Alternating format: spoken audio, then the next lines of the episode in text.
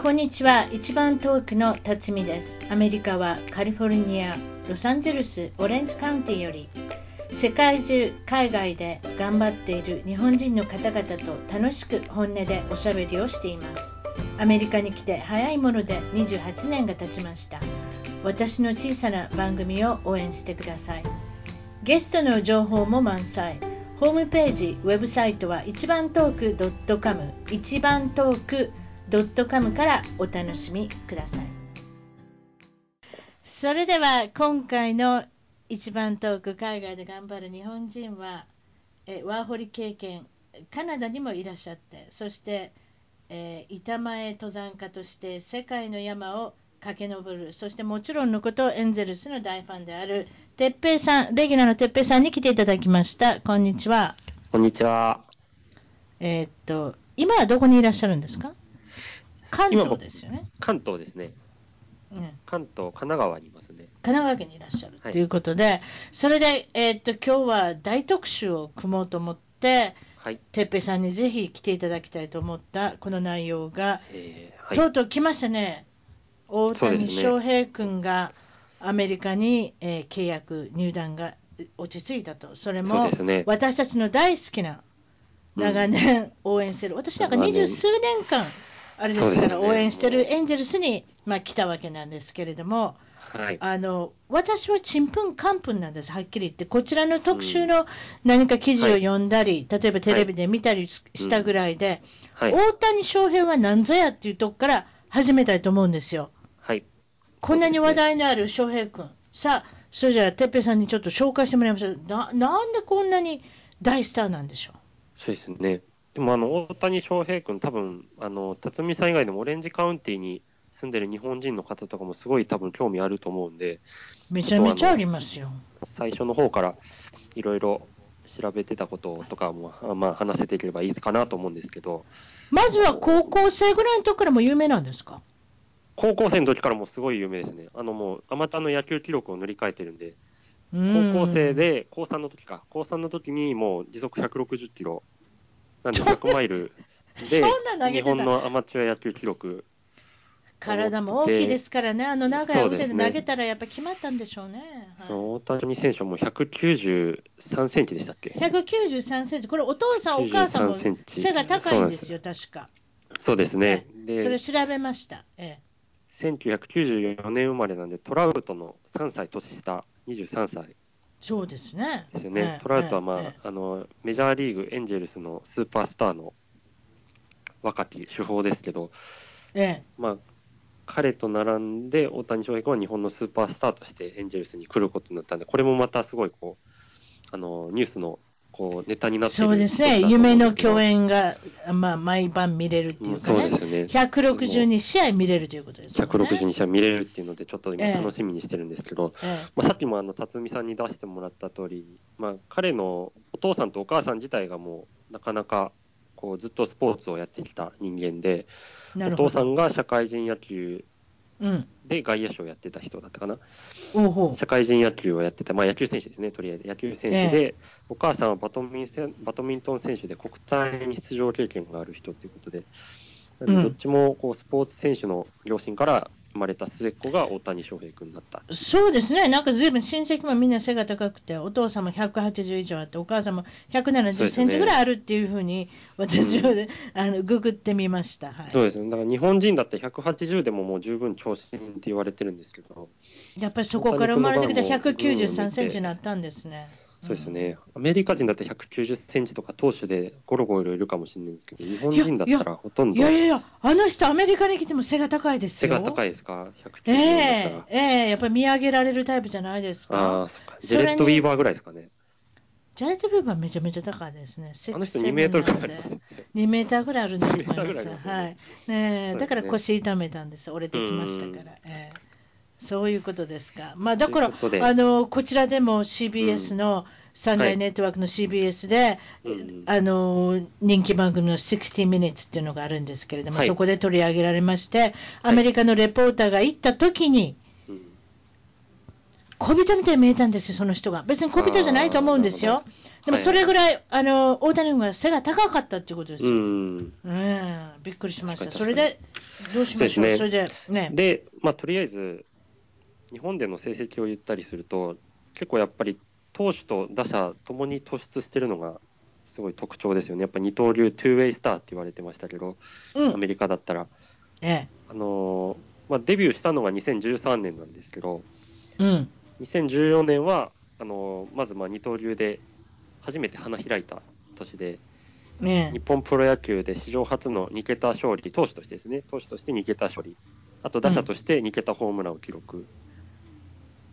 うん、で、2015年、その次の年ですよね。この年が多分投手として一番花開いた年で、最優秀防御率、最多勝、最高勝率、全部投手3冠取って、ベストナインに選ばれた年でしたね。21歳の時に。ああ、それ21歳の時、21歳の時で防御率2.24。ええ、ええ。15勝、勝率7割5分っていう、これが投手3冠で、うん、あのノミネートされたっていう、ベストナインに。で、2016年はこの二刀流に磨きがかかってですね、まあ、去年の年ですね、去年2016年は、えー、うん、NPB 史上初の2桁勝利プラス打者として100安打20ホーマー、すべて同時に記録して、日本シリーズでも日本ハムに貢献して、勝利に貢献して MVP を取ったという、まさにこうもう記録尽くしの1年だったのが2016年。そうですね、すごいですね。そうですね。うん、だからホームラン22本に、うん、投手としても防御率1.86で、140イニング投げて、打者としても DH でホームランを量産したっていう。2.0以下ってすごいですよね。2.0以下は、ね、なかなかできることじゃないですよ。田中マー君とかも一回、ヤンキースに行く前はそのぐらいの成績でしたけど、やっぱり日本でも本当にすごい成績を残している人ですね。うん、あとちょっと、うん、あの聞いた話のと、本当は18歳ぐらいの時に、メジャーリーグに一度行きたいって言うんですね、はい、あの人、高校卒業して。そうですね、もう高校卒業して、まあ、岩手の花巻東っていう高校にいたんですけど、ええ、花巻東で、あのプロ野球志望届出すかどうかっていう話になった時に、彼は最初からメジャーリーグで活躍するのが夢だから、えうんメジャーリーグに挑戦したいっていうのを、あのメディアにも向けて発信して、で、その結果、あのドジャースとレンジャースとレッドソックスが日本にわこっちでも騒いでました。はい。そうですよね。はい、だからアメリカでも多分ニュースになってたと思うんですけど。大ニュースでしたよ。うん。なんで、まあ、そういう経緯もあったんで、あの大谷翔平は、もう日本のプロ野球が指名してもあの入団しないっていうのを、翔平君自体がもう言ってたんですよね。ええ、で、本来だったら多分、プロ野球志望届出したら、ほとんど12球団のほとんどが大谷翔平1位指名だったはずなんですけど、その時は結局、日ハムが1球団だけ単独で指名したという、まあ、これはあのサプライズだったということですけど、要するに日本ハムはあの大谷翔平が最初から断るっていうふうに表明してても、どうしても自分の球団に入ってほしいということで、あの単独で指名をして、栗山監督のもとですね。うん。で最初の指名挨拶の時も大谷君自身から挨拶を拒否されたぐらいだったんですけども何回もこう、根気よくあの交渉を続けていくうちにあの、うん、いろいろこうメジャーに行くことがどういうことかっていうのをこうまとめた資料とかを日本ハムが大谷君に提示したりして、あのその結果、はい、いろいろこう要素を考えた結果大谷君が最初に日本ハムで数年はやるっていう話になって入団が決まったという経緯があったんですね。すごい経緯ですね。すごい熱烈なラブコールをしたんですね。でその大谷君が最初にその日本ハムに提示されたっていう、あの何でしたっけ、その資料。はい。うん、資料もまた面白くて、その大谷翔平夢への奇跡とか、ちょっとあんま詳しくは覚えてないんですけど、えー、えー、えー、あのそういうタイトルを題された30ページぐらいの資料をあの提示されてですね、あ、これか、そうなんですか。大谷翔平君、はい、夢への道しるべ、日本スポーツにおける若年期海外進出の考察っていう30ページの資料を、その大谷翔平に実際に提示して、例えば韓国人の野球選手がメジャーリーグでそのまま渡米して、高校生から挑戦したときに活躍しているケースが少ないとかですね、うん、その本の中に書かれていて、実際の数値をみんな洗い出したわけですね。そうですね、マイナーリーグがまあすごい過酷な現状で、若い人でももうお金がない中でこう頑張ってるとかですね、まあ、辰巳さんはよく一番分かってると思う。んですけど、ええええええとかは、あとまあ最終的な結論として、母国のプロリーグで実力をつけた選手の方が、メジャーリーグで活躍できる確率が高い。というのを、まあ、そのデータとかあの、そういうのを元にして説明したっていうのがあり、結局、それでダルビッシュが使用して背番号11をまあ提示して、日本ハムが大谷翔平に来てもらったっていう。ああ、なるほど。そういうことになったんですね。そうです、そうです。で、先ほどの活躍ぶりで。そうですね。そして、今回の23歳で行くっていうのは、どうしてでしょう、はい、で、これはあの大谷翔平が実はあと2年待ったら海外 FA 権が取得できたので、あのそ、ね、それで FA で交渉したら、多分間違いなく200億以上はそうですよ、マイナーリーグの契約で、ね、あの入団しなくていいですもん。なんですよただ、まあ、うん、今年からちょうど、まあ、大谷君の原因もあったんですけど、それでポスティングシステムがちょっと変わって、25歳以下の選手であれば、えー、あのもうマイナー契約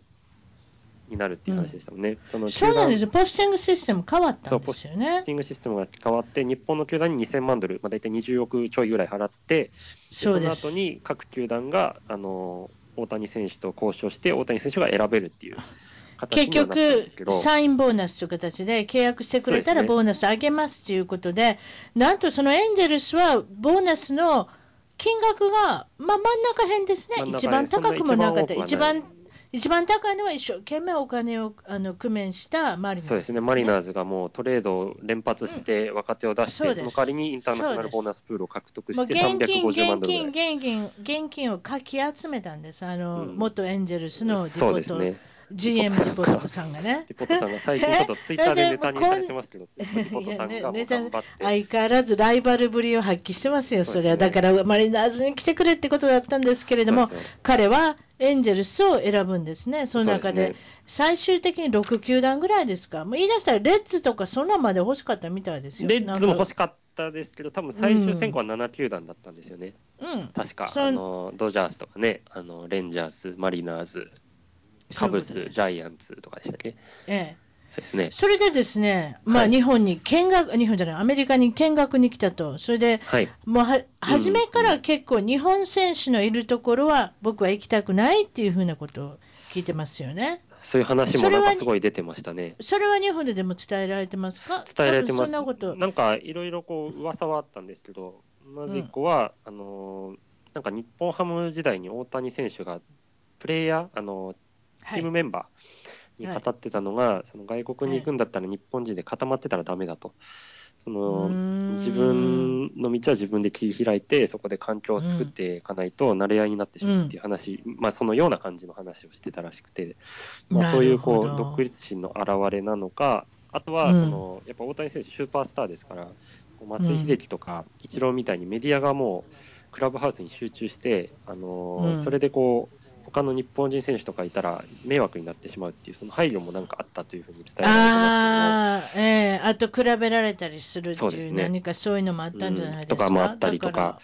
うん、なんで、本人から直接日本人選手がいないとこがいいっていう話は多分出てないはずなんですけど、まあ、実際、そのいろんな人から聞いた話とかで、そういうふうに日本人選手がいないところを探してたんじゃないかっていうふうな話になってます、ね、なんかそういうこと聞いてますね。そ、ね、れで、えー、っと、これ、はえー、っと、12月のいつですかね、だいたい6日とか5日とか、その月曜日にですね、来週の月曜日かなんかに、えー、っと、エンジェルスに来まして、訪問して、そうですね、そしてオーナーとかあったんですけれども、えー、GM と会って、ただ一人足らなかったキーあの選手というか、キーパーソン、ね、見たかったえ、キーパーソンみたいなのがいたんで、それがトラウトさん。それがマイク・トラウト、スーパースター、マイク・トラウトさんは、えー、結婚式で忙しいので、準備で追われてるので、あの月曜日に、いや、私ね、これ、ね、ツイッターでね、予測したんです。絶対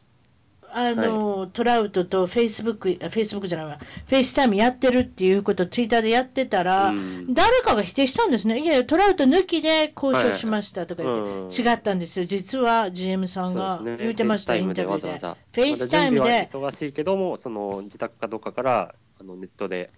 そういうことですビデオ電話してくれたんですもんね。そういうことです。それでビデオ電話でフェイスタイムで顔を出て、はい、翔平って言った途端に、わーってもう、もうこれだけで、これだけですごいですよ。なんかスーパースターの。そうですよね。翔平君もインタビューとかで言ってましたけど、えーうん。だってやっぱり同じぐらいの年だし、そうですね。2歳しか違わなくてもずっと見て育ったってことはあるんじゃないですか、うん、すね、憧れっていうね。うんそういったことで、はい、翔平に始まり、そして木曜日にですね、まあ、その他の球場にも行ったんですけれども、木曜日にもう一度エンゼルスに行きたいって言うんですね、あの人ね。それでもう一回2度目の訪問をして、金曜日に入団を決定した、決定したということですよね。でで決定したときに、GM にあのエージェントの方から電話がありまして、あのお宅にしました、エンゼルスにしましたって言ったら、GM, GM さんのは、椅子から落ちたそうです。そうですよね、なんかあの、多分有名な話ですよ、椅子から落ちたそう僕が聞いた話だったら、あのエプラ GM が最初にあの大谷の代理人から電話がかかってきて、なんかもうこれ以上は、多分全員、全球団面会はなしで決めるっていう話をなんか通達されたらしいんですけど、あそうです。その、はい。で、それでその1時間半後ぐらいにまたなんか、エンジェルスのオフィスに、あの、代理人から電話がかかってきて、エプラ GM は、それがなんかちょっとこう、書類とかの記入漏れがあったかっていう指摘の連絡かと思って電話に出たら、あの、大谷翔平がエンジェルスと契約したいって言ってるよっていう連絡をしたその電話だったんですか？その電話で耳をそれで怒ったんですか？座ろうとしたらいつから転げ落ちたっていう。なんかそういうあれだったんですね。なるほど。うん、それであの GM のインタビューによりますと、はい、その時に GM が自分がエンジェルスの GM に起用された時よりも嬉しかったそうです、実は。そりゃでも嬉しいですね。それぐらい嬉しかったでしょう。それに私たちも覚えてますか、はい、エンジェルスの先発投手はもう買わないって GM はオフシーズンの初めに言ってたんですよ、うちはもう先発いりませんからって言って言ってたんですよ、うん、でもそういう時って GM 危ないんです、うん、一番大きなことするんです、昔6年、6年前もそういうこと、ディポートさん言ってはりますね、うちは先発探してません、うん、どんと CJ ウィルソン連れてきました、ね、先発はいらないって言ったら CJ ウィルソンとか大谷翔平そういうことです。取ってくるのがエンジェルスの投稿ですからね。疑いがあのあれですね、あるってことですね、うん、実はそういうことやりたいということで、私も私もね、そうあってほしいなと思ったんですけど、うん、まさかですよね。本当ですね、最初は本当、来ると思ってなかったですもんね、だって。もう鳥肌立ちますから、私は。そう。ツイッターで見て発見したときは。あれ、ツイッターで発見したとき、アメリカだったら何時ぐらいだったんですか？あのね、11時頃じゃないか。11時頃。夜ですか？朝の11時頃。朝の11時頃。ということは、そちらの4時朝の4時ぐら。い。僕らは朝起きてからツイッターで見たのが多分7時とか8時ぐらいの人が多分多いと思います。僕もそうなんですけど。でしょ、うん、それでもう大騒ぎになって、わーって言って、ツイッターでもうエンジェルスファンの人と盛り上がって、それ来た理由の中でね、誰かが言ってたんですけど、はい、彼はなんかハンバーガー屋さんのインネアウトバーガーっていうのがあるんですよ。はいはいはい、インネアウトバーガーが好きで、そこ、えー、そこに行きたいから、冗談か知りませんよ。えその辺、そういう意味ではうちの近所にたくさんそういうのありますね。あと、あの、寒いところが嫌いだと、日本人の人は。でもそれは多分絶対あると思います、おそらく。ね、あの大谷君は否定してましたけどね、気候は何も関係なかったと言うけれども、ね、大谷君は否定してますけど、でも、まあ、彼自身は岩手県の出身だし、ね、で寒いところでずっとプレーしてて、でしょ？でさらに、ね、環境が違うところで、ちょっと温暖な環境で、怪我のリスクなくやりたいっていう気持ちもあるだろうし、で結局、ね、7球団で最終候補残ったところ、ほとんど西海岸でしたから、やっぱある程度のこう、バイアスというか、かかってますよね、絶対。そうですね。えー、それでですね、はい、えー、っとそれが11時頃でしょ、うち、えー、っと入団の決定で、はいはい、で朝の11時ぐらい。12時半頃に、はい、オレンジカウンティレジスター、地元の新聞社から電話かかってくるんですよ。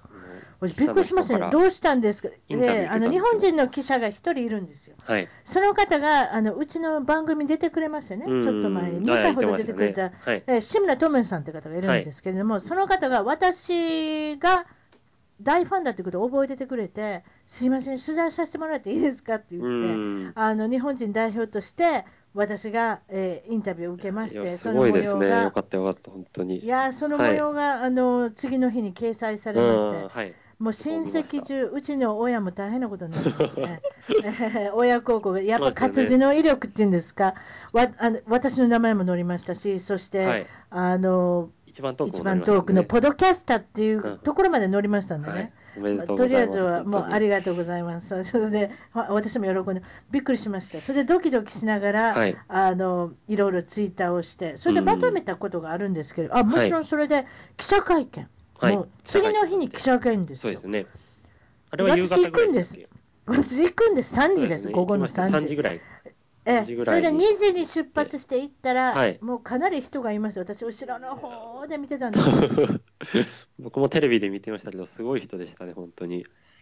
1500人から2000人ぐらいいたんじゃないかと、ね、主人は多分言うんですけど、私は数字的なことわからないですけど、はい、とにかくなんかいろいろいまして、はい、たくさんの日本人の方もいらっしゃいましたね、こちらで住んでおられるっていう方も。ね、ええ、でその中で彼を紹介したときにおかしかったのは、岩田に生まれたって言ったんですよ。はいはいはい。He was born 岩田って言ったんで、岩田ってどこやろうって、岩手県のこと、ねうん、岩手県のことですね。え岩手は岩田って呼んだんだと思いますね。すねちょっと発音の違いがやっぱりあるから、それだけ見て、こう、何の情報もないまま発音しようとしたら、やっぱりお互いに間違えるところは多いですよね、日米で。岩田もそうですし。う。えー、そんなのわざわざ聞かなかったんじゃないですか、なんて読む。岩田は、岩田は岩手でも、辰巳さん、まあ、言ってたのは、あの、翔平、翔平も商品って言ってる人いたって言ってませんでしたいいるんですよ。いるんですよ、ね。商品って言ったんですよ。大谷商品って言われてね。大谷って言ってる。はい。あるんですよ、そういう時が。あの、読み間違い、ね。あれは難しいですよね、本当に。地面だけで読んでたら分かんないですもんね、だって。うん、うん、うん。ね、どこでどうなるか分からないですね、発音っていうのは、はい。そうですね。あ、それでまあ、その、まあ、レジスターっていう、OC レジスター、オレンジカウンティレジスターの内容が、まあ、もちろん、後でリンクの方、ブログの方につけときますけれども、はいはいはい、まあ、その内容っていうのは、はい、あの、どうしてましたかって言って、私が、いや、鳥肌が立ちましたと。それで、どうしてそんなに驚いてるんですかって言ったら、やっぱりそんなに若い、23歳っていう、本当に珍しい若い人で、FA, FA ではないですけど、はい、そのマイナー系マイナーリーグ契約で、はい、あの来れて23歳の若い人で、それでいて、日本のベーブ・ルースだって言われてるね、ね人が来るっていう、そ何十年に1回の産物じゃないですか、そういったものが来るっていうのでびっくりしました。それと松井秀喜さんがいらっしゃった時は、はい、もうあの方30過ぎてましたんで、でね、とても嬉しかったんですけれども、たった1年の契約だったし、はい、そういう時と比べたら、もう街中は本当に興奮のるつぼで、うん、皆さん、私の顔見るなり、大谷、大谷ってもううるさいんですよ、もう聞かれて。でもそれぐらい皆さん興奮されてるそうですよね。で、オレンジカウンティ日本人の人も多いし、やっぱりそれでこう、あのその代表、そのエンジェルスファンの日本人の代表で、辰巳さんがインタビュー受けたから、だいぶ反響あったんで。すしい。でもま、まさか言いませんよ、暗黒時代がありましたとか、えー、バーノン・ウェルズ、ジョシュ・ジョシュハミルトン時代を超えとか、そんなこと言えないじゃないですか、不良債権を抱えた日々が続きとかって、そんなこと言えないじゃないですか。でも、まあ、そうですね。ええでもあの今、辰巳さんが言ってたその30歳で松江が来たっていう話もすごい実は関係あってあの、はい、大谷選手があのもう最初から日本にいた時から肉体的ピークと言われる25歳までにはメジャーリーグにいたいっていうことを言ってたんですよ。で目標が世界一の投手であり選手になりたいから、そのアメリカで日本人初の殿堂入りをしたいと。で殿堂入りするためにはもう15年ぐらいはやらないとダメらしいから30歳で調子したら遅いじゃないかと。確かに、確かに、だから。話をしててですね、もうこの通りに本当に大谷君は夢を実現、まあ今からですけど、実現してるっていうのがもうすごいなと思って。あ確かに。有言実行ですよね。25歳で、今25、23歳ですから。これ自分で台本書いてはりますね。台本書いてるんですよ。それってすごいですよね。だって、目標と。ダルビッシュが来た時も25か6になってたでしょいや、ダルビッシュ来た時は多分28か9ぐらいですよ、あ、もうそんななってたんですか？そんぐらいになってました、多分。そしたら本当に23で来たっていう人は本当いないんですね。あんまいないと思います。あの、ボストンでセットアップやってたあの田沢さんとかも結構若いところから来ましたけど、あの社会人野球で社会人野球でやってた人で、だから多分、何歳ぐらいだったかな、あの人も20、20代中盤ぐらいじゃなかったですか、確か。でもほとんどそういう人はいないと思うし、うね、うん、野茂さんとか、ね、ああいうなんか、昔の人と比べられるのも分かるなと思うんですけど。うんそれで記者会見では、その17番を選んだっていうね、その17番の理由が、何か、あの、あの方、何番来た ?11 番。もともとは11番、ダルビッシュの11番来てたんですで、11番がな、えー、っと、なかったから、誰かが使ってるから、多分永久欠番ですね。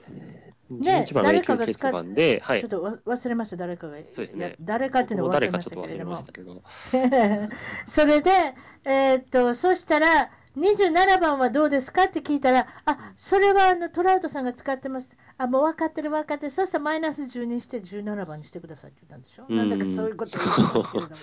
そうですね。あの、ジョークもちゃんと言ってましたもんね。そう、ジョークも言ってましたよ。1500人、2000人の集まった中で。そうですね。なかなかえーまあ、もちろんその通訳を通じてっていうことですけれども、あの方はなかなか通訳なんかもいらなくなるんじゃないですか、5年も経てば、なんかそんな感じに見えましたけれどもね。うん、まだ若いし。ええ、23歳にしては本当にあの頼もしくお話しされてたと思いますね。全然、ええ、なんか本人は緊張してたって言ってましたけど、全然物おじせずに謙虚に話してたから、はい、これが23歳かと思ってちょっとびっくりしましたけど、冗談もね、中に入れてね、そんな。アメリカンジョークっぽい、なんかこう、なんていうか、ね、ポイントを押さえてこう言ってるような感じですもんね、うん、27, 27にしたかったけど、いや、いやそれは知りませんよ、台本があったのかもしれません。よ、それは分かりません、うん、えちょっとエージェンシーもちょっと、はい、あのやったのかもしれませんけれども、うん、でもね、ものすごい T シャツとかジャージとか、あの売れてまして、ドベに売れてて、ほぼ売り切れで、あいつ作ったんでしょうね、1日で作ったんでしょうかね、ちょっとそれが分からないですけど。でも1日で作多分型番1日で作れるでしょ？量産するのにものすごいでもかかりそうです、ね。わからないですけど、でもまあ、あい。くらかありましたけれども、そうですね、まあ、1日分だけはあったと、あとでも大きな垂れ目もあったんですよ、漢字で書かれた大谷翔平、ね、なんかそういうの見てたら、こう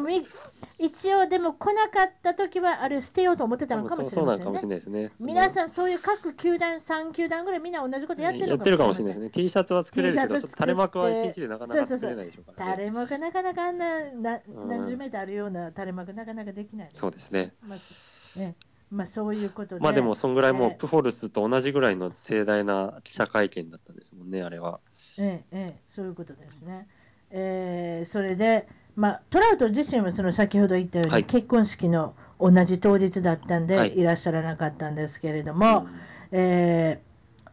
ー、その時にですね、そのちょっと裏話なんですが、交渉の時に当たった、ま、エンゼルス側の通訳の人っていうのは、はい、日本人が1人いるんです、エンゼルスに。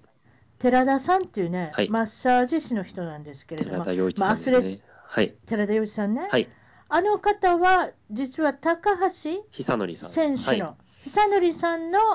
時に雇用された通訳兼トレーナー。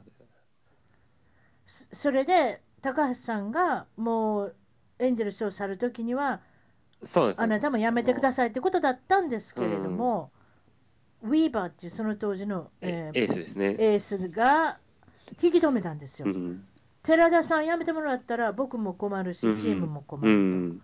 こんなに素晴らしいマッサージする人いないから、残したってくれって言って、それ有名な話です。そこからずっといらっしゃる、ね、そうなんですね。えー、もう何年も何年も経ちますけれども。ものすごい信頼勝ち取ってる人ですもんね、本当に。その話を聞いてたら。160 162試合ずっとであのいあのついていかれるわけですね、そうですよね。えー、そういうことですね。えーそれで余談なんですけれども、例えばナショナルリーグのアプローチの仕方、はい、例えばジャイアンツが交渉しましたってことを聞いてますけれども、うんね、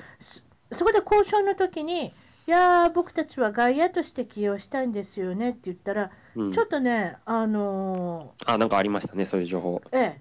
そういうなんかちょっとね、大谷君はね、はてな、ええ、難色っていうかね、ちょっとこわばったみたいですね。うん、だから、ということは DH があるとこの方がやっぱり日ハムパ・リーグですからやっぱりその方がいいのかなっていう重要さをやっぱ気づかれたようですね。うんそうですね。だから、うん、ナ・リーグの球団からしたらもうその二刀流をやりたいっていう大谷の大谷君の希望を叶えるためには、はい、多分外野手で出場させてで投手登板の時はまあ投手で打者打席に入ってっていうのを多分提示するしかなかったからそれを言ってたけれども、大谷選手的にはちょっとどうだったのかなっていう情報も今、ね、若干流れてて、賛否両論になってたりとか、そうですね、パ・リーグしか知らない人にはやっぱり、ね、だから30球団がその大谷君が欲しくてこういろいろレポートだったり回答をまとめたやつをこう送ってるけどナ・リーグはどうだったんだみたいな、そういう話になってたりとか。でもまあパドレスとかも最初はもう大本命って言われてましたから多分そこで最初に切り捨てたわけじゃない、ものすごい決まってたじゃないですか。すね、えー、パドレスはすごかったですよ。うん、もう私はあそこに行くのかなと思ってたんですよ。うんね、パドレスかマリナーズに行くんだとパドレスかマリナーズはものすごいクローズアップされてましたよね、やっぱり。うん、なんかそういう感じでしたからね、まさかその我らがエンジェルスになると思いませんでした。来たらいいなとは思ってたんですけど、来るとは全く思ってなかったですもんね、正直。まあでも、松井さんの時にですね、はい、よく言われるジャパンマネーって言われるもんなんですが、オーナーとしてはものすごく稼がれて、ビジネスには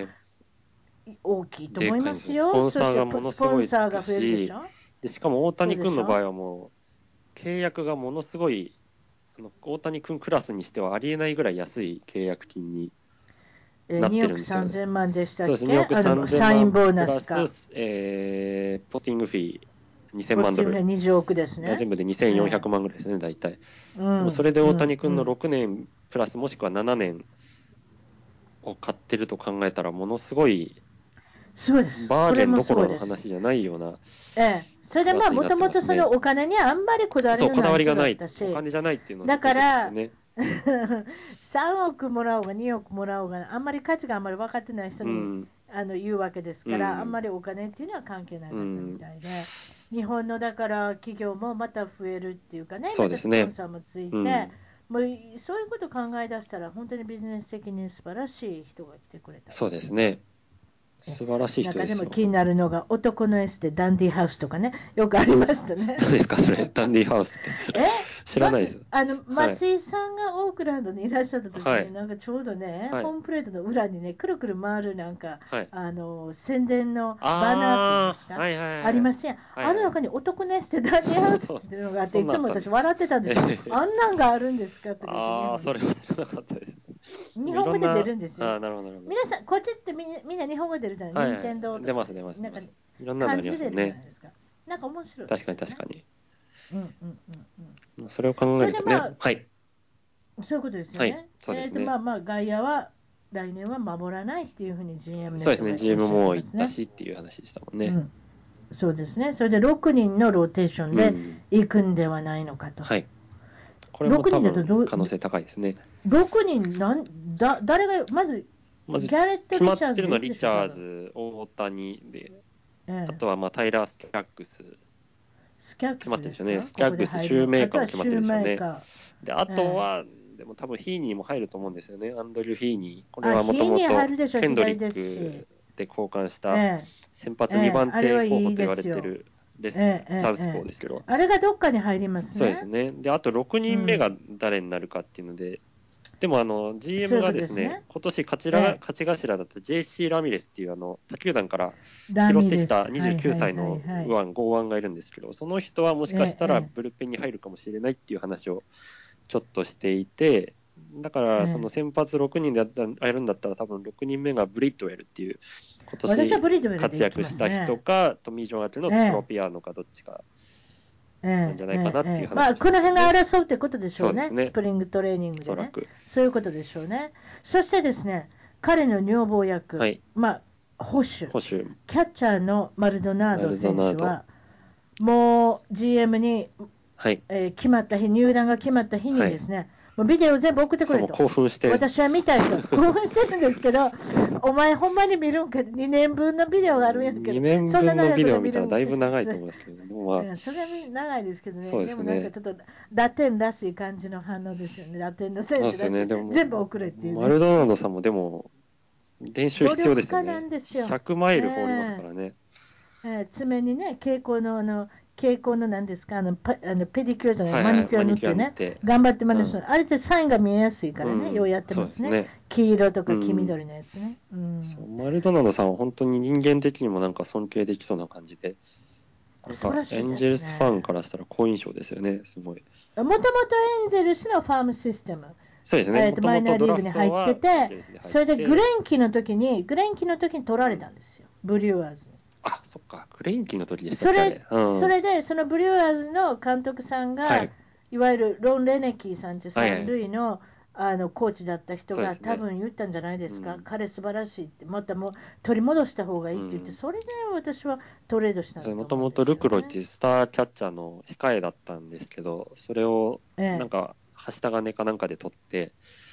で、エンジェルスに来たら、まあ、打率はそんな残せなかったけど、守備ではもう大活躍でしたもんね。えー、えー、えー、来年分からないですよ、初めの方よく打ってました、ね、そうですね、初めは打ってないんですけど、やっぱり今までほとんど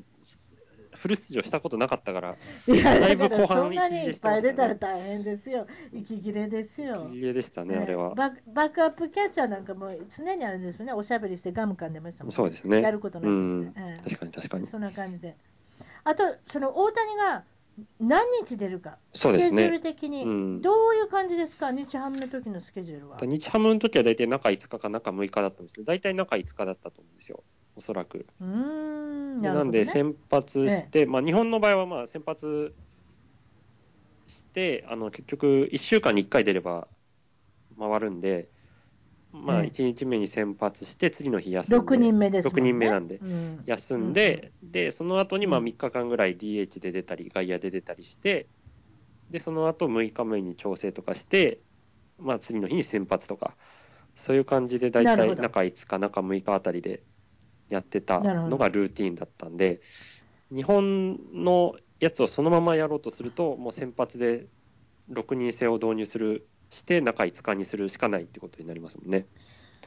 まあ、今言われてるのが、そのプホルス、日本的に言うとプホルスさん、はい、こっちでププーホーさんが一塁を守ってたんですが、彼は DH に専念したんですけれども、ね、なんとなしにやっぱりその体を、今年はその手術もなければ治療もない、ね、だからすごくあの体を鍛えてて、本人がいいね、僕はまた一,、うん、え一塁をやりたいと、うん、確かに選手として何かその守備をつきながら打つと、またあれで格別なものがあるのかもしれませんね。実際 DH 専任してから、今年がプホルス一番成績悪かったんですよね。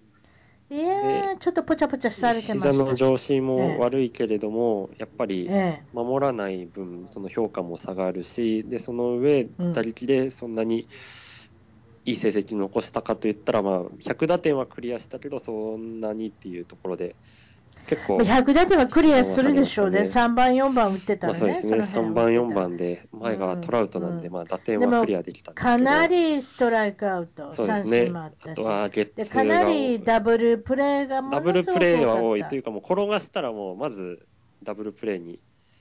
なりますからね、プホルスの場合は。ええええ、うん、ええなんかそういうの、その三塁三塁と二塁のちょうどあの辺に打つじゃないですか、すね、同じところに飛んでいって、同じところでゲッツー食らって終わって帰ってくるそうですね、もう完全にシフトもちょっと組まれてたりで、DH だったらまたずっと待たなきゃいけない、うん、だからそういったこのリズムが本当にちぐはぐになってきて、だから今年は、来年は2、3日でもいいからやらせてそうなんですよねそれそれで大谷を DH で週に2回、今、一応2回の噂になってますよね。2日で、えー、っと使いたいと監督様はおっしゃってるみたいですね。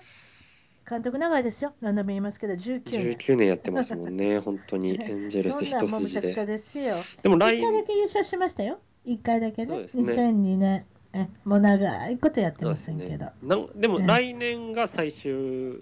ですもんね。そういうことですよ。これがここで高々になります。すね、最終年、10年の最後ですよ。10年も監督なのに契約するか、しかし。あ、やめましょう。この話と3時間ぐらい喋ります、ね。この話とちょっと愚痴のモードに突入しちゃうんで、ちょっとええー、もう大変なことになります。そうですね。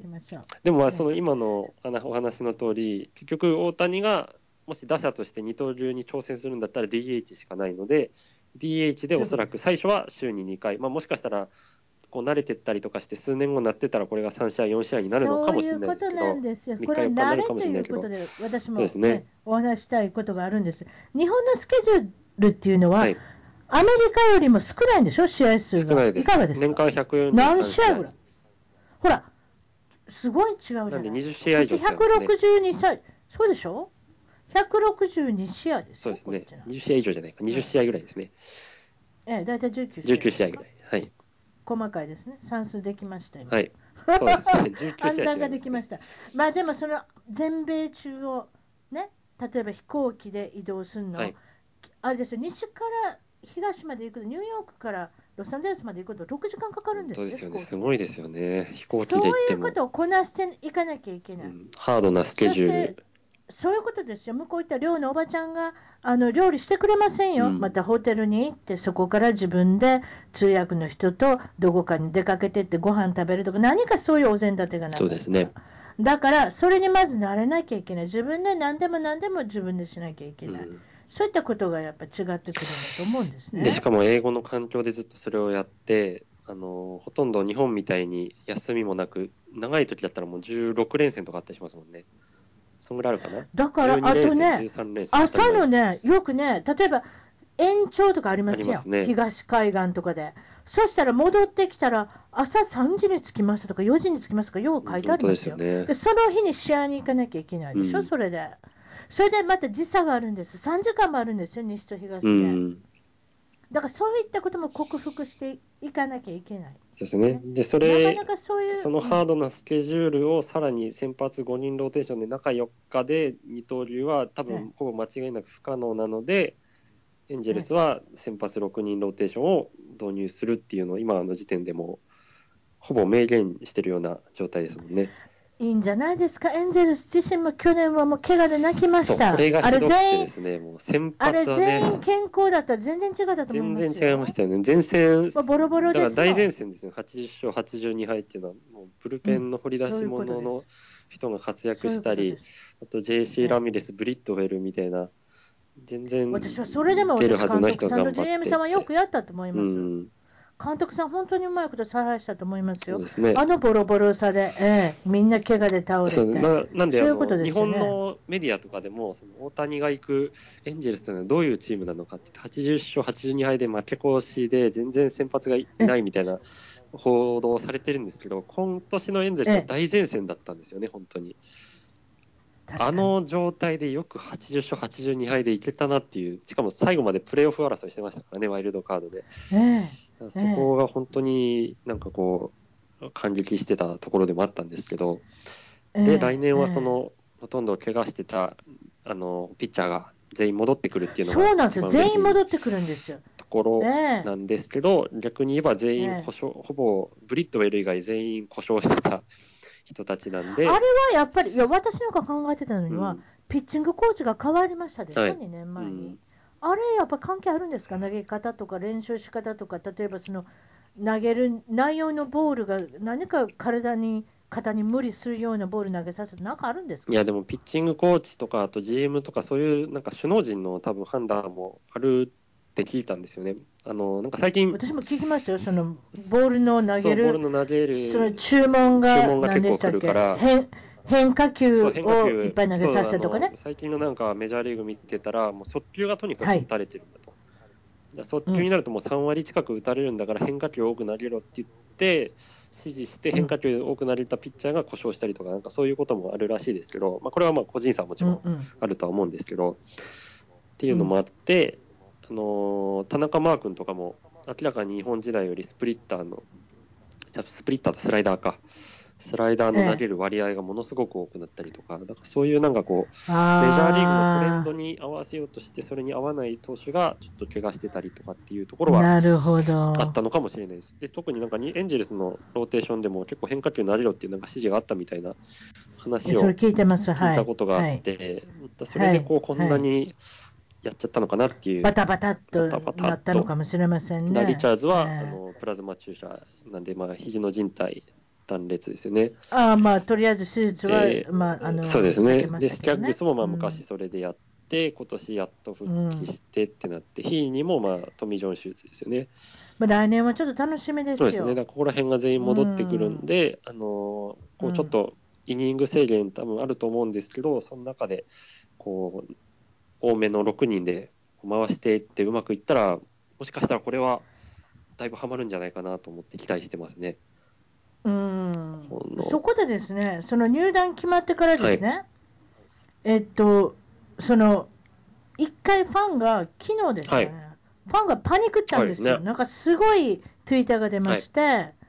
パチモン勝ったと、うん、エンジェルスは。何がパチモンかと、大谷翔平君の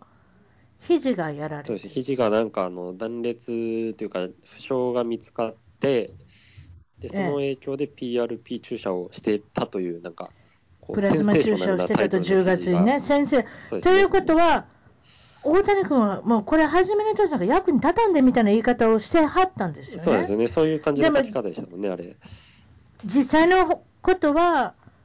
あの誰がそうやって漏らしたのか、いやこれはもう非常にメディカルレポートっていうのは、そのまあえー、契約交渉するにあたって、す、べ、てのあの球団が手にしてるわけですけれども、そうですね、それが漏れたっていうことで、誰かが漏らしたんじゃないか、そう誰かが漏らして、が漏らしたのか、ヤフースポーツとかがライバル球団が漏らしたのか、ここでライバル球団ライバル球団が出るんですけど、まあ、とりあえず、事の真相を言ったら、あれは結局、大谷選手が、まあ、肉離れとかでこう、なかなか試合に出れなくて、で、その時にちょっと肘に軽度の、あの本当に問題ないレベルの炎症があって、予防的に注射をしたと。いう話が真相だったらしいんですけど。そういうことなんですけれども、これね、MLB、メジャーリーグの、あの方としては、はい、張本人を誰かっていうのを調査、捜査してるみたいですよ、すね、すごいことになってきました。なんかこう、ちょっと事件の匂いがし始めたんですよね、いやいや。いきなり。誰そう。まあ、そんな言いませんけど、ね、でもこれが、あの本当に誰がやったとか初めにその大谷翔平が PRP 注射をしてるっていう記事が流れた時にも、ツイッターで本当に辰巳さんがおっしゃったように、えらい騒ぎになって、でそんな中で、あの他球団のファンとか、特に大谷翔平を取るんじゃないかと言われてた、うん、あの最終候補7球団のファンとかがですね、あのものすごい。取らなくてよかったっていうコメントをものすごいしててそうですね、ヤンキース、パドレス、マリナーズ、ドジャース、レンジャース、なんていうか、このカブズ。そうカブズとかのファンが、なかなかこう、せやろ、言うた俺はパチモンやと思ったでみたいなね、いや、こんなん取らんでよかったわみたいな、そういうね、あの GIF と一緒に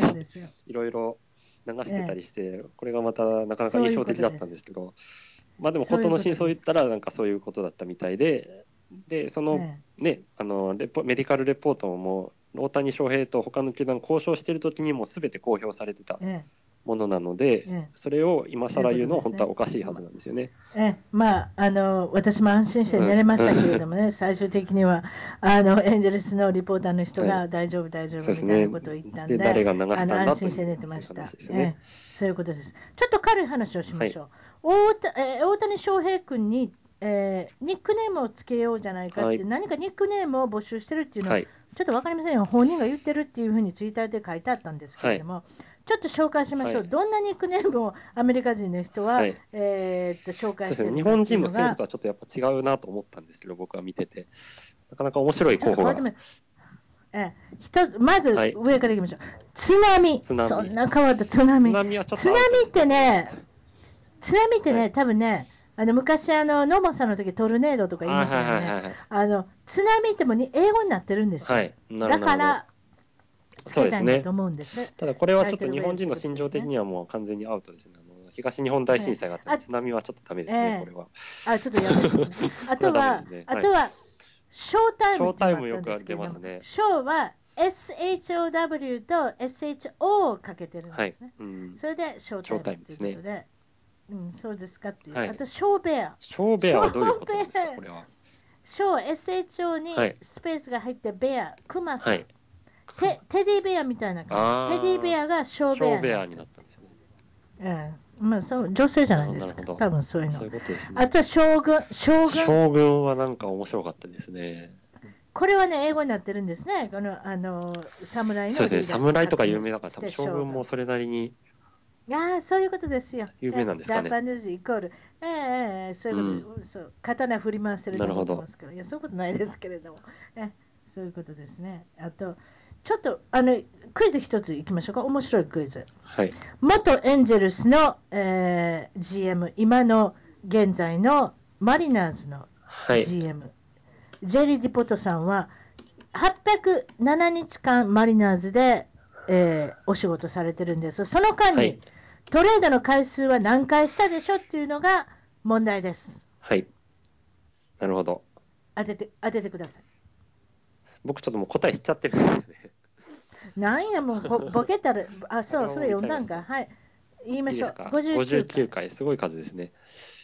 すごくないですか？6, 6, 6日に1回ですよ。なんでそういうああ、実際にその単純計算で割ったら。実際にあの、いやいや、あの割ったのは127選手を導入したので、はい、6日に1回ということで、ううことです、ね、ごいでしょ？う。すごいですね。えー、とにかく、リポートさんは動かしたがりますから、えー、よくも悪くも。全部いなくなります。えー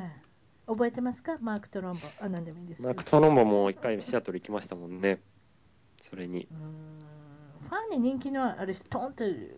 平気で取ってしまうからね、そういうとこが大変なことなのかもしれませんけれども、そうですか。それでまあ、他の球団の動き、ちょっと見てみましょう。一主だったところ。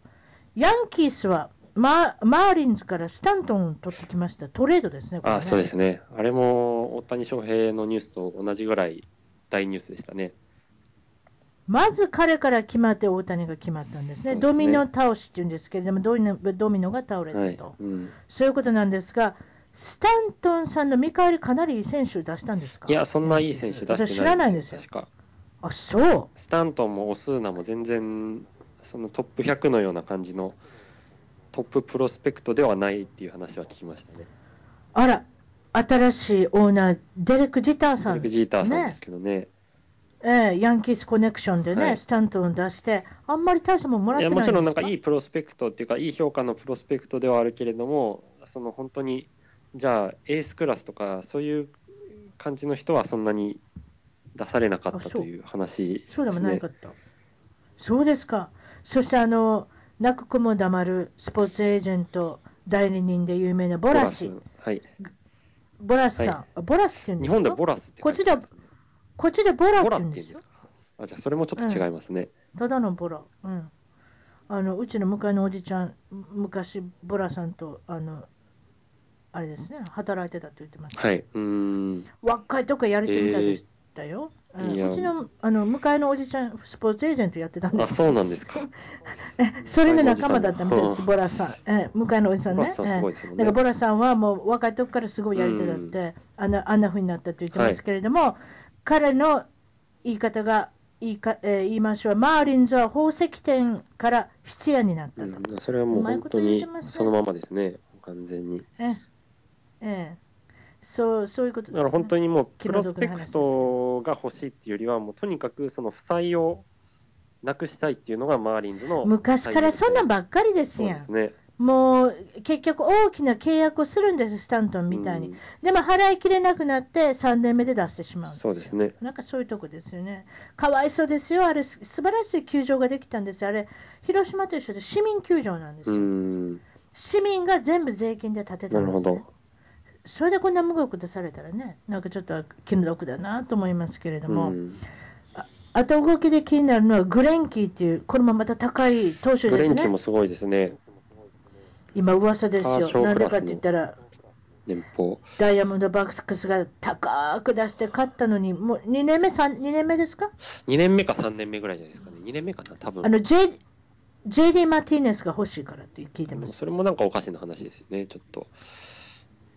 でも JD マティーネスさんいたでしょ？この間。JD マティーネスさんいたからじゃないですか。いたけれども。ね、ダイナバックスに貢献したじゃないでもそれもね。貢献してたけれども、結局、もうどんどん投手のインフレが進んでるから、投手というか選手のインフレが進んでるので、うん、なんかもう、うん、あの、一人でも抱えきれないような給料に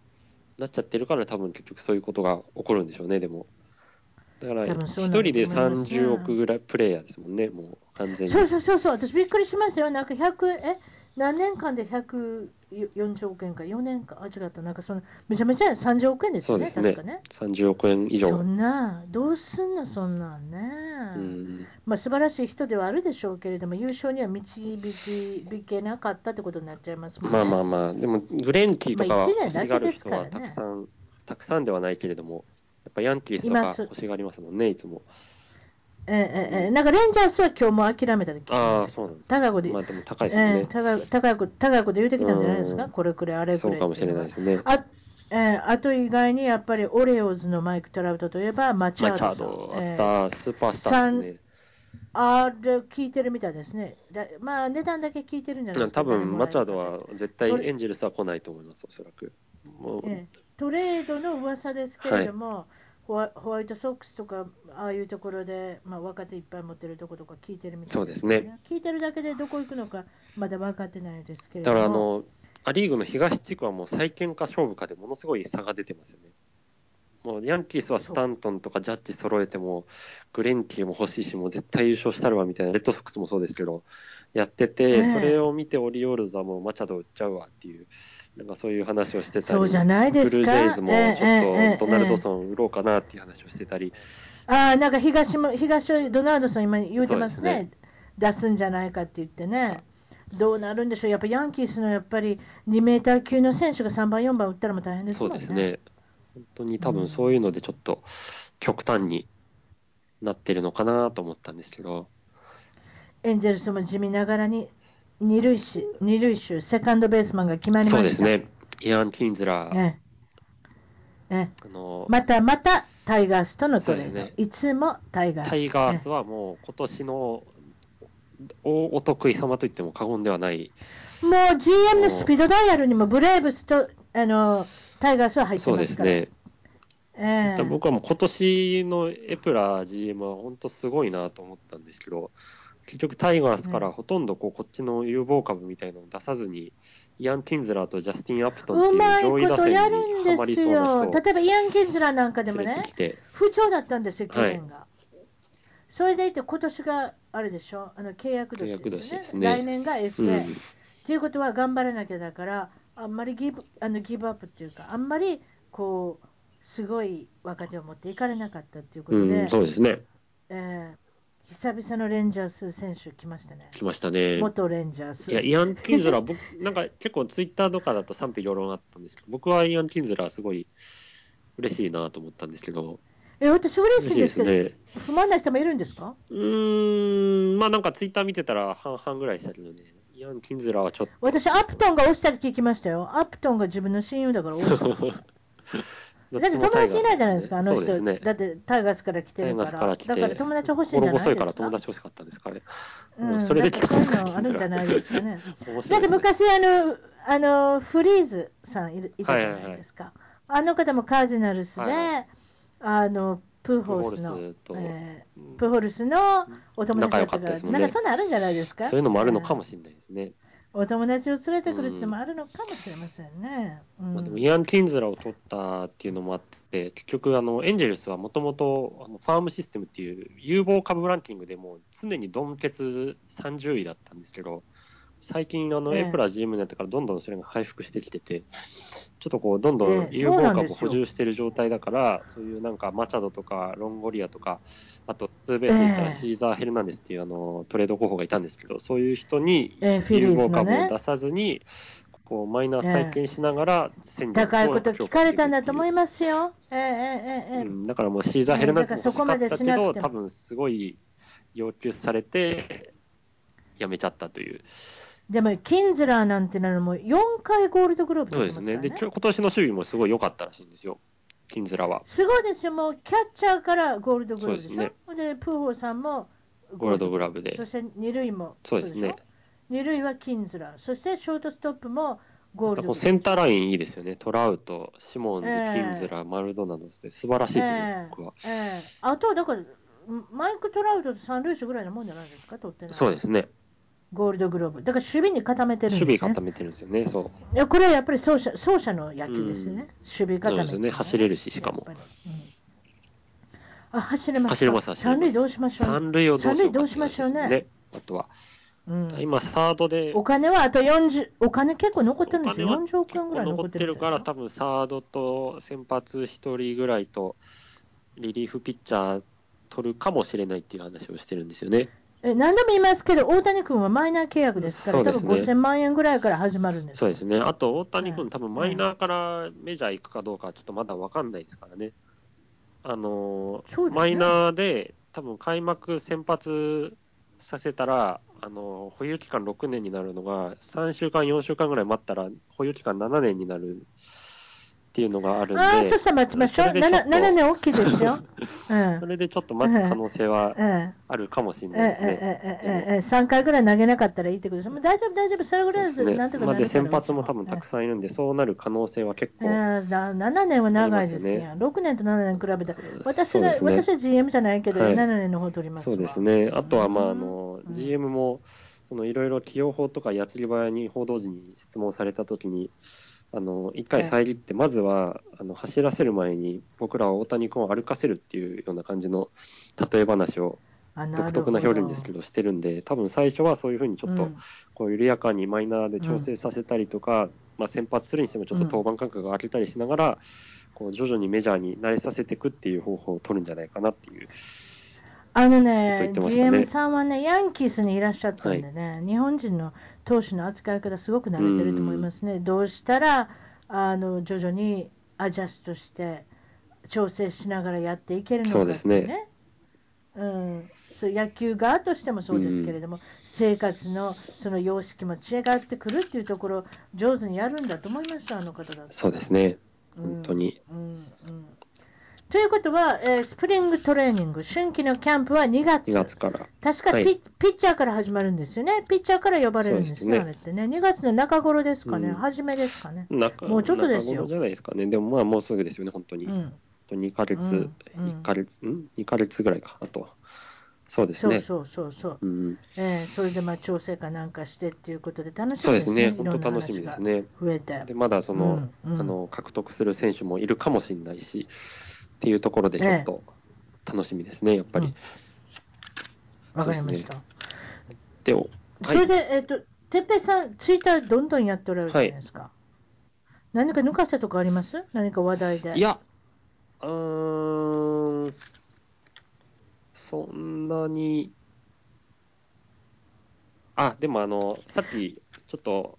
これ始まる前にお話してた、うん、その大谷君が投手でいくか、打者でいくべきかみたいな論争があったっていう教えてください、それ。まあ、ちょっと言ってなかったですね。はい、だ大谷選手がもともとその二刀流が、要するにトゥーウェイスターがこんなになぜ騒がれてるかといったら、投手でも一流だし、であの打者でも一流になる、一流になるというか、まあ、日本だったら一流だったっていうところが多分でかかったっていうのもあって、うんでもメジャーリーグでその二刀流がやれるのかという論争はあのずっと前からやられてましたね。うん、で例えばなんですけど、うん、その有名な選手とか監督の発言を参考にしたら、うん、例えば投手派、うん、要するに投手一本で行くべきっていう意見を言ってるのはダルビッシュ有投手。ダルビッシュ有投手は、ね、あの、せっかくいいものを持ってるんだから、要するにどちらかであの絞ってあの自分がメジャーリーグでナンバーワンになれる投手の方を取った方がいいっていう発言をしているのがダルビッシュさんですね。だからもう、ダルビッシュ的には、うん、あのもう大谷君はメジャーリーグで投手だったらナンバーワンになれるからそっちを選んだ方がいいっていう、まあ、ダルビッシュ自身も投手だから言ってるのかもしれないですけど、うん、彼彼は打ちませんからね、ね全く打たないっていうのもあるかもしれないです。ア・リーグですから。えー、で、例えば打者打者派だったら、イチロー選手、これはもう日本のレジェンドですけど、大ベテラン。イチロー選手は、あのまあ、実際に彼と別に対戦したわけでもないけど、僕が言わせてもらえるんだったら、彼ほどのバッターはなかなかいないっていう発言をしてて、それでも打者で一本で行くべきだという話をしてたりですね。だこうとは言っても、彼は投げてます、ね、そうですね。まあ、イチロー選手、今年ちょっと1回登板しましたけどね、確か。そうなんですか？そういう時たまにありますね、延長延長に重ねて。ブルペンの負担を減らすために、えー、あそういうことしたんですか、面白いです、ね、すごい話題になりました。私、それ大好きなんですよ、延長13回ぐらいなんて、ね、こっちって、日本だって延長ってあんまりやらない時もあるでしょ、ね、時間に限られてるから、はい、アメリカって18回ぐらいまでやってる時ありますやん。ほなそしたらもう、投手なくなるんですよ。たまったもんじゃないですよね、本当に。野手が出てくるんですよ。それで、やりましたか、イチローさん。見ま見たよかったです。イチローさんもあの、どうでした？いや、結構、でも変化球とかも投げてましたよ、確か。変化球投げてたんですか？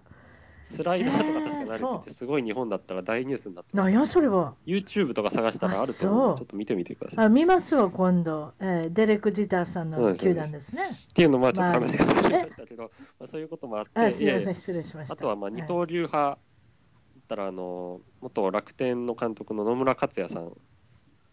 えー、私の大好きな阪神タイガースの監督ですね。ね。えー、監督だこの人は日本プロ野球80年の、ノムさん、ノムさん、ノムさんですね。えー、ノムさんが言うには、日本プロ野球80年の歴史で、あの大谷君ほどの選手は初めてだから、ぜひ二刀流に挑戦してみてほしいっていう発言をしてたりですね、こう人によっていろいろ違うと。えー、監督をやりながらキャッチャーやったんですよ、ね、変わってますね、何回かチームで。だから、だからまあ、投手にしても打者にしても、こういろんな人からこう高評価を得てるっていうのが、日本のベーブ・ルースって言われてるぐらい、ね、これがもうベーブ・ルースと言われてる人ですし、で投手に至っても、日本史上最速の165キロ。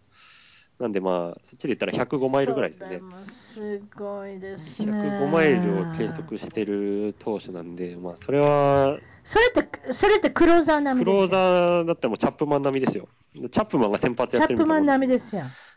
そうそうそう、チャップマンが先発。たまにいますけどね、あの 100, 100出してた人ね。あそうですね。あのエンジェルスでもいるし、えーいました。エンジェルスだったら、まあ、ジョーダン・ウォルデンとか、あの、今年で言ったら、ケーナン・ミドルトンとか、まあ、そういう100万円ピッチャーはいますけど、彼らはそんなにコントロール良くないし、あんまり正直抑えられないし。あと、あとね、事故で亡くなった、あの、ロイヤルズのベンチュラさん。ベンチュラさんとか、ベンチュラ投手、あれぐらいのもんでしょ、逆に。えーと、到達してるってことね。リリーフでも稀なのに、105マイルは多分アメリカでもおそらく最速クラスですし、なるほど。そう、だからあの、これもちょっと言おうと思ってたんですけど、大谷君の起用法を話すときに、もしかしたら数年後ぐらいにこのリリーフと打者の二刀流案っていうのが出てくるのかもしれないなっていう、あの、話もありましたね。要するにその先発でやるよりもリリーフの方が明らかに負担も軽いし、あそれそれで活躍できるんであれば、例えば大谷君がクローザーになって、で打者での機会をどんどんどんどん増やしていくそこまでね、それもいいんじゃないか高速球投げれるんだったらね、だからその、だってゆくゆくはね、どちらかを重視してその可能性は多分十分にありますよね。うん、ね。例えばその今言われてるのは二刀流でやってもいいですけれども、はい、投手生命が短くなると、うん、それは先発においてね、うん、でももしそれだったら、ものすごく打てるようになる、例えばその野手で成功する人ってなかなかいませんよ、アメリカそうですね。例えば日本から来てですよ、うん、皆さん、やっぱりイチローと松井ぐらいでしょ、ね、本当にあの苦労もされたけれども、成功されてるっていうのね。ね。だからやっぱり言われてるのは、アメリカで言われてるのは、日本の打者は、いくら日本で打てても、青木さんですよね、青木さんでもものすごく打てて、MVP もらってってされてても、大体アメリカの AAA、2軍のあのちょっといいぐらい、そのメジャーとトリプルあそのトリプル A の2軍の間ぐらいじゃないかってよく言われてるんですね。でももしそれが本当だって、例えばでもまだ23歳なのでね、そうですね。直せるじゃないですか。でも大谷選手は本当に多分それの可能性があるから、これだけ騒がれてるのもあると思うんですよね。で、あの、そうなんです今、松井さんの話も出ましたけど、大谷選手の高校の時代のスカウトの評価は、はい、松井秀喜以来の長距離打者っていう評価を受けてるのが大谷君なんで、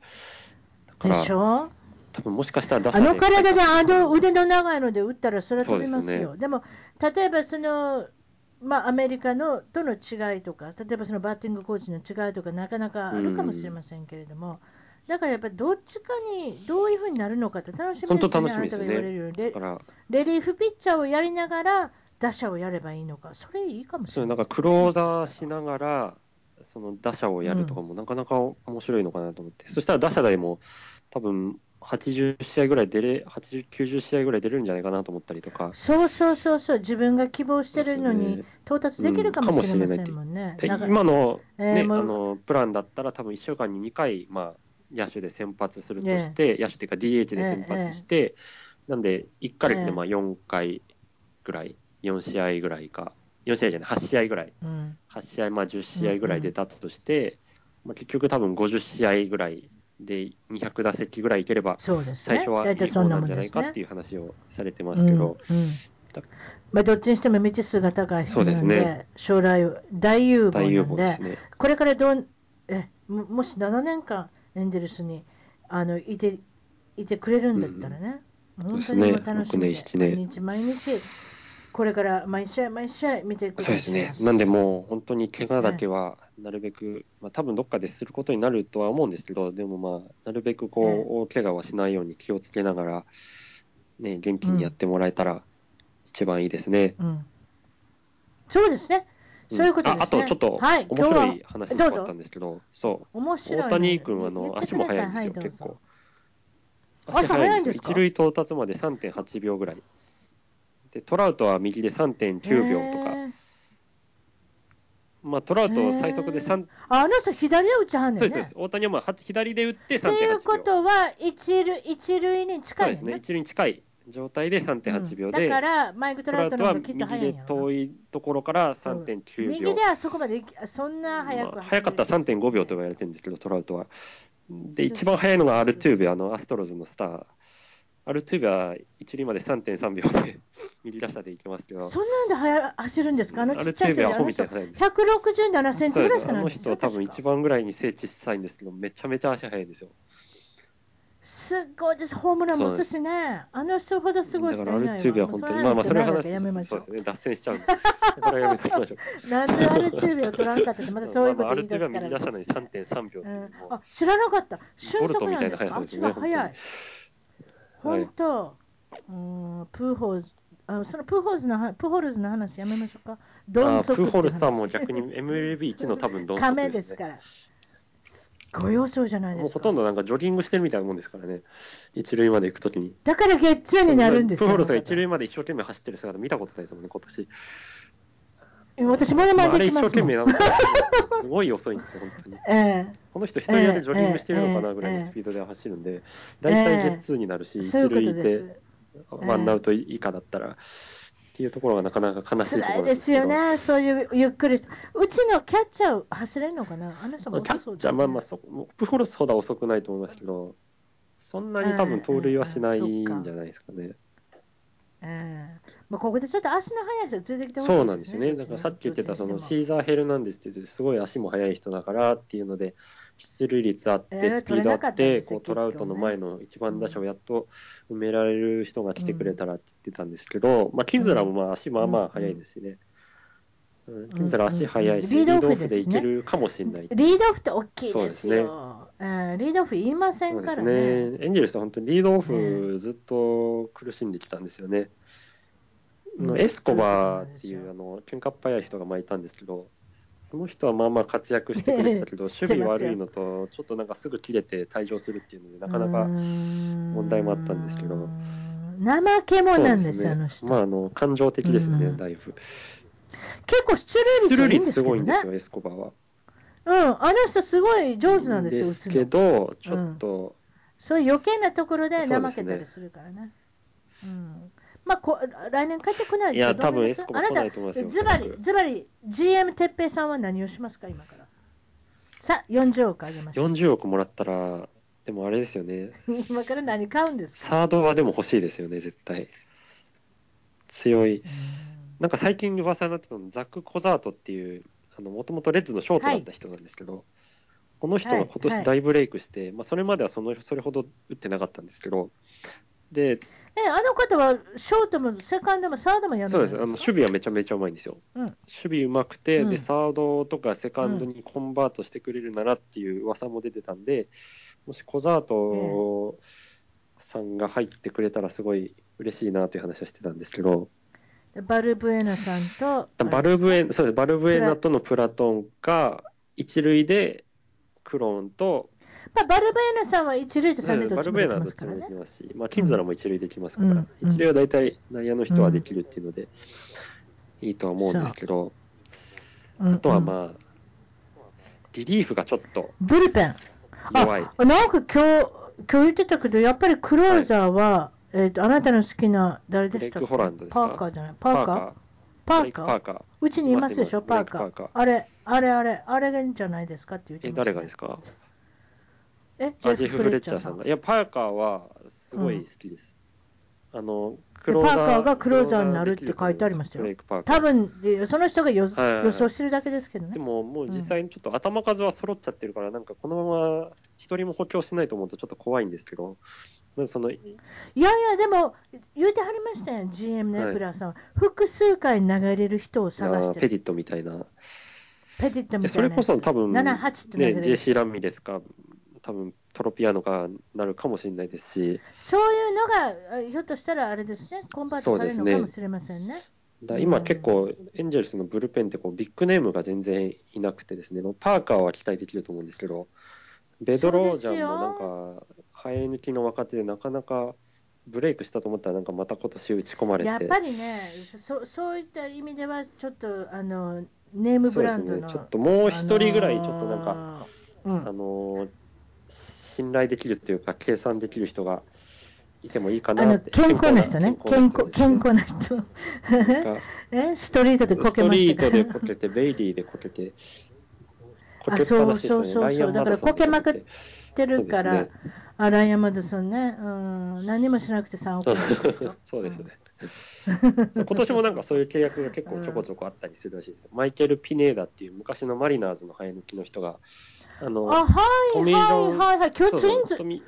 ズが中に書いてますトミー・ジョン手術受けて、来年多分ほとんど来ないんだけども、2年契約結んだっていう。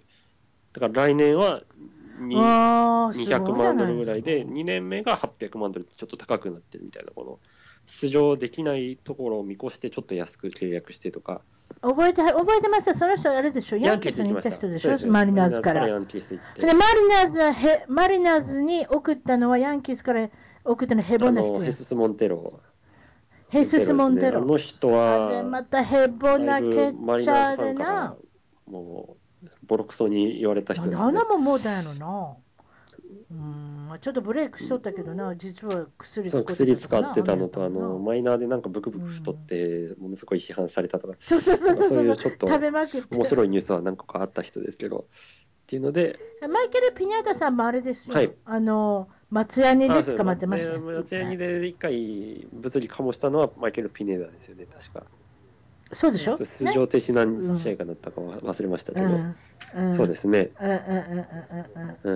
ろいろありますけど。まあ、これから、これからどんどん決まっていくと思いますけれど、はい、またそれであの野球のお話っていうことで、今度はあなたのあの登山のお話もしなきゃいけないですね。いろいろありプライベートのお話とかできたらでもいいですね。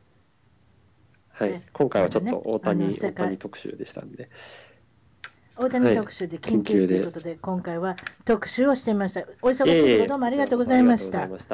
はい。それではまた、はい、はい、どうも失礼します。一番トークのツイッターでぜひフォローをして絡んできてください。また一番トークの Facebook で気に入ったらぜひいいねをお願いします。番組の聞き方は iTunes もしくは内蔵のポッドキャストアプリより一番トークを検索 Android のスマートフォンからはサウンドクラウド Google プレイミュージックのアプリより一番トークを検索。チャンネル登録をして新着をいち早くゲット。私の小さな番組をぜひ応援してください。